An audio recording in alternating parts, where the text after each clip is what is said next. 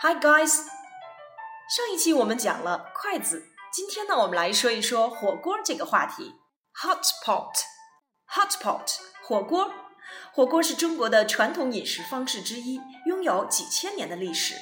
在寒冷的冬天，人们喜欢吃立即能够暖身和提神的火锅。如今，在许多现代家庭里，用煤炭加热的传统火锅已经被电磁炉火锅所替代。各地的火锅风格各异，所使用的火锅原料也不尽相同。一般来说，用于火锅的肉类包括猪肉、牛肉、鸡肉、鸭肉等等；其他的菜则包括蔬菜、蘑菇、面条等等。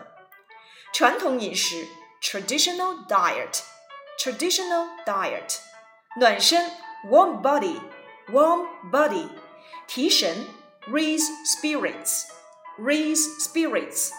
现代家庭 （modern home），modern home，取代 （replace），replace。各地风格各异 （vary from region to region）。vary from region to region。原料 ingredient ingredient，猪肉 pork，牛肉 beef，鸭肉 duck，蘑菇 mushroom， 面条 noodle。With a history of several thousand years, hot pot is one of the traditional Chinese desserts.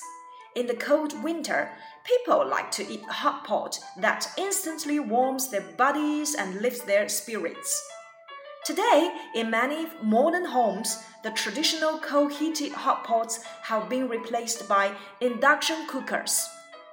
Hot pot styles and ingredients vary from region to region in China. Generally, the common meats used include pork, beef, chicken, duck, and others while other hot pot dishes are vegetables, mushrooms, noodles, and so on.